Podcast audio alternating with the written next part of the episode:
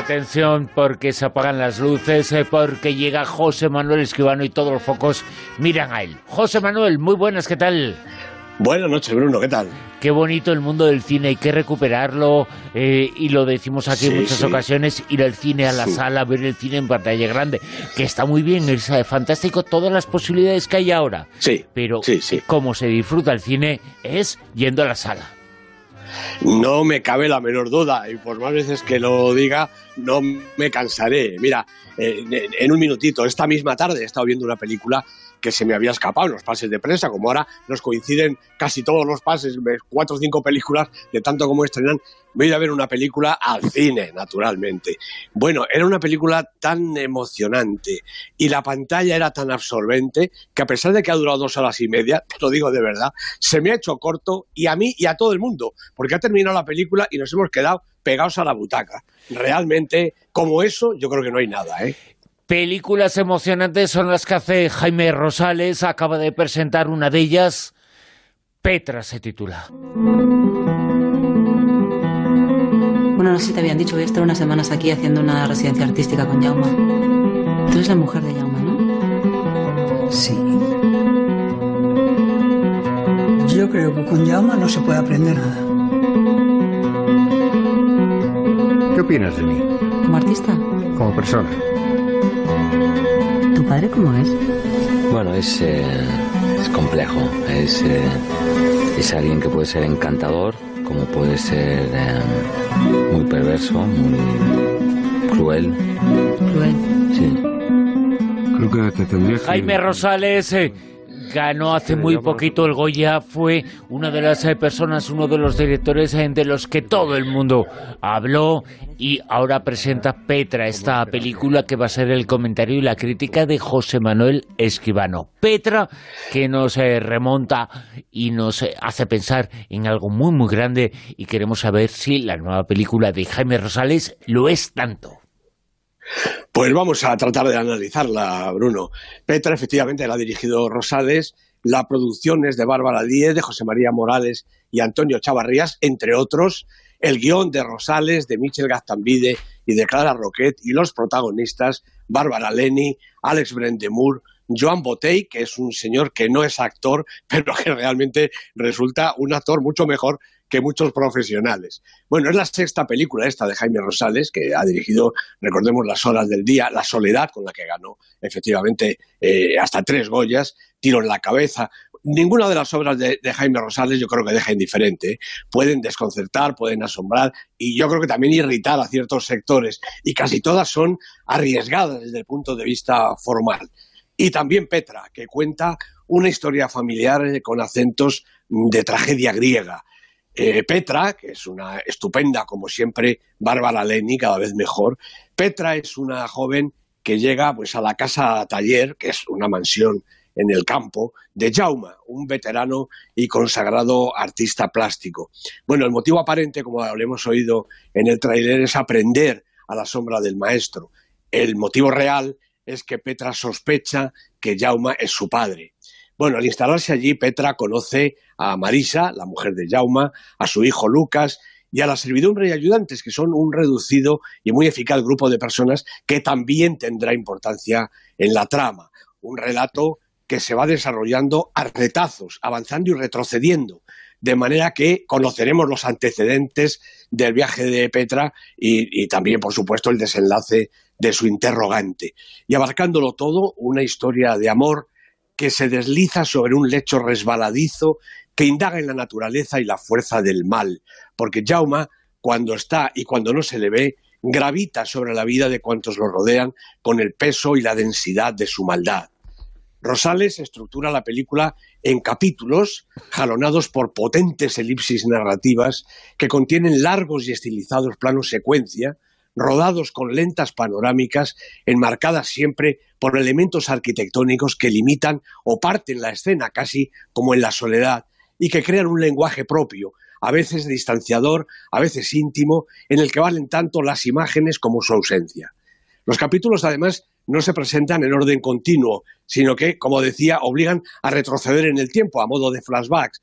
De hecho, la narración empieza en el capítulo 2, para presentar el 1 tiempo después. Y lo mismo sucede un par de veces más. Y no es un capricho gratuito del director, sino que permite conocer hechos y personajes cuando el dramatismo o la poética del relato lo necesitan. Y cada fragmento además lleva su título que anticipa al espectador de alguna manera su contenido.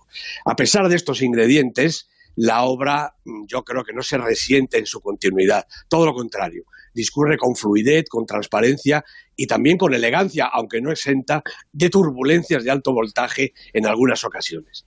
Y este es el gran mérito de Jaime Rosales, haber sabido dotar a su película de unas imágenes en las que intérpretes y cámara se entrecruzan con la precisión de un ballet, al tiempo que las vidas que atraviesan por la pantalla hierven de pasión entre el miedo, la mentira, el amor, la perversión y la fuerza del destino. Petra es, para mi gusto, la película española más compleja, inteligente y perturbadora de los últimos meses.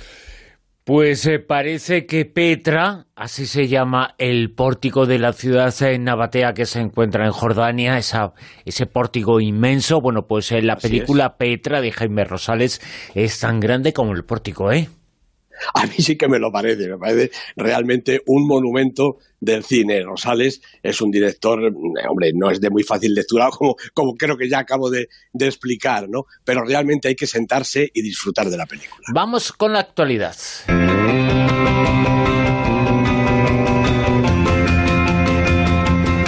Actualidad hay que pasa por muchos sitios, entre ellos eh, pasa por el galardón, lo ha recogido en Oviedo, Premio Príncipe de Asturias de uno de los grandes del mundo del cine, ya lo comentamos eh, aquí, ya le han entregado el premio, Scorsese.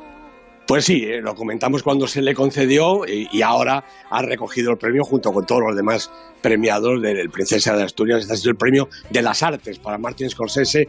Yo creo que ninguno más merecido, ¿no? 50 años prácticamente de carrera, más de 20 películas. Eh, Malas calles, Taxi Driver, Todo Salvaje, El color del dinero, en fin, El cabo del miedo, mm, Gangs de Nueva York, El aviador, yo qué sé, tantos y tantos títulos realmente para recordar. No son ya los títulos, sino la actitud humana y moral de este grande de la pantalla, de este artista universal que es Martin Scorsese.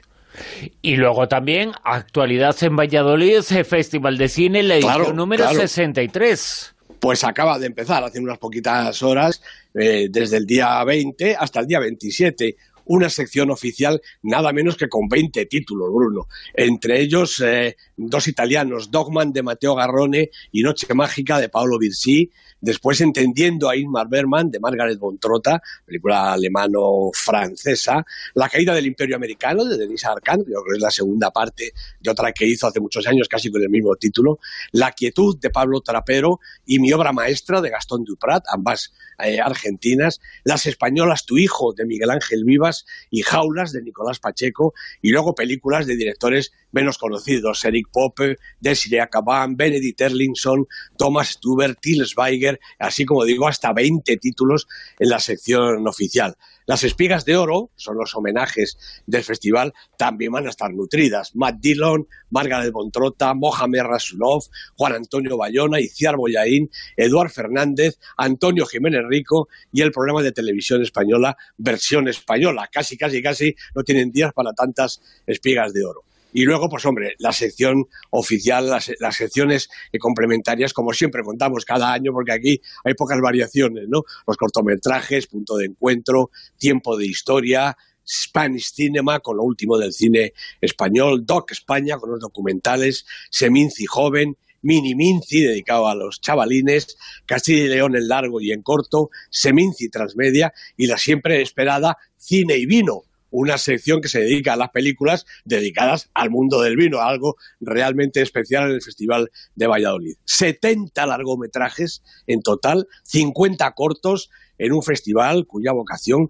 como dicen este año, es la de cine independiente y cine de autor. El Festival de Valladolid se llama también Festival de Cine de Autor. Lo que hay que desear es que les salga muy bien, toda una semanita disfrutando del cine, a ser posible el mejor que han encontrado sus organizadores. Y lo mejor que hemos encontrado es esta lista, el Super 10 de las películas más importantes. Nos las cuenta ahora mismo Escribano.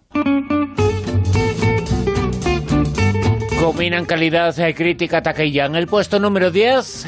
Bueno, pues la película de animación del Super 10 siempre tiene que haber alguna. Small Food, dirigida por Cary Kirkpatrick y Jason Reisig, estreno en la lista primeras semanas del Super 10. ¿Nueve? Bajando un poquito, Venom, de Robert Fraser, con el formidable Tom Hardy, uno de los actores más de moda del momento. Dos semanas en la lista. ¿Ocho? Carmen y Lola, otra película española de Arancha Echevarría con Zaira Romero, Rosy Rodríguez, seis semanas ya en la lista, ha bajado un puestecito. ¿Siete? Pues también ha bajado un puesto el reverendo, con tres semanas en el Super 10, la película de Paul Schrader, con Ethan Hawke y Amanda Seyfried de protagonistas. ¿En el 6? Pues llegamos a la película de la semana, First Man, el primer hombre, la película de Damien Chazelle, una película que viene para quedarse, yo creo que unas cuantas semanas. Ryan Gosling en el papel del astronauta Armstrong, el primer hombre que pisó la luna. ¿Cinco? El reino de Rodrigo Sorogoyen, película española, con el siempre estupendo Antonio de la Torre, tres semanas en la lista y sigue bajando. Yo creo que es que la taquilla se le resiente a esta película. Me da, eh, me da rabia porque es una película española y además es muy buena. ¿Cuatro? El Capitán repite posición en su cuarta semana la película de Robert Svenke con Max Schumacher y Mayhem Pressel de protagonistas. Tres. The Rider, película estupenda, una película independiente americana dirigida por Chloe Zhao con Brady, Tim y Lely Jandro, los tres hermanos protagonistas, una película que además sale de la mismísima vida real. Dos. Todos lo saben, otra película española, está dirigida por un iraní, Asghar Faradi, con Penélope Cruz, con Javier Bardem, con Ricardo Darín. Cinco semanas en la lista, repite su segundo lugar. En el puesto número uno, lo más alto. Bueno, pues sigue una película realmente extraordinaria, estremecedora, difícil, pero una auténtica obra de arte. Cold War, Guerra Fría, de Pavel Pavlinkowski, con Thomas Coates, Joanna Kulig, dos semanas en el Super 10, las dos en lo más alto. José Manuel Esquivano, en siete días eh, nos seguimos escuchando. Gracias. Un abrazo, un abrazo, Bruno, hasta luego. En Onda Cero, La Rosa de los Vientos.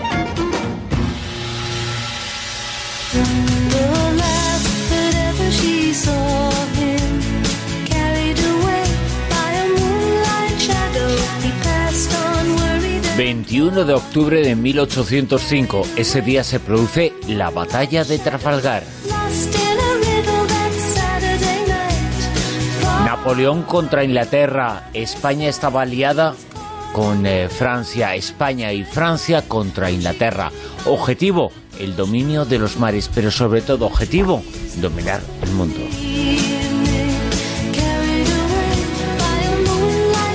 Trafalgar es uno de los temas eh, y lo que se nos ha contado sobre Trafalgar eh, que presenta este mes en la revista Historia de Iberia Vieja, tema de portada El Valle de los Caídos. El otro Leonardo, Leonardo español, el origen español de un invento que cambió nuestras vidas, el mando a distancia, la historia y los milagros eh, del Pilar, los últimos eh, del Sáhara, la historia de los médicos españoles son otro de los temas que presenta esta revista este mes. La batalla de Trafalgar fue un momento que marcó un antes y un después en la historia de la humanidad y es que a partir de entonces Inglaterra se convirtió en el gran dominador del planeta. Desde entonces el mundo habla anglosajón.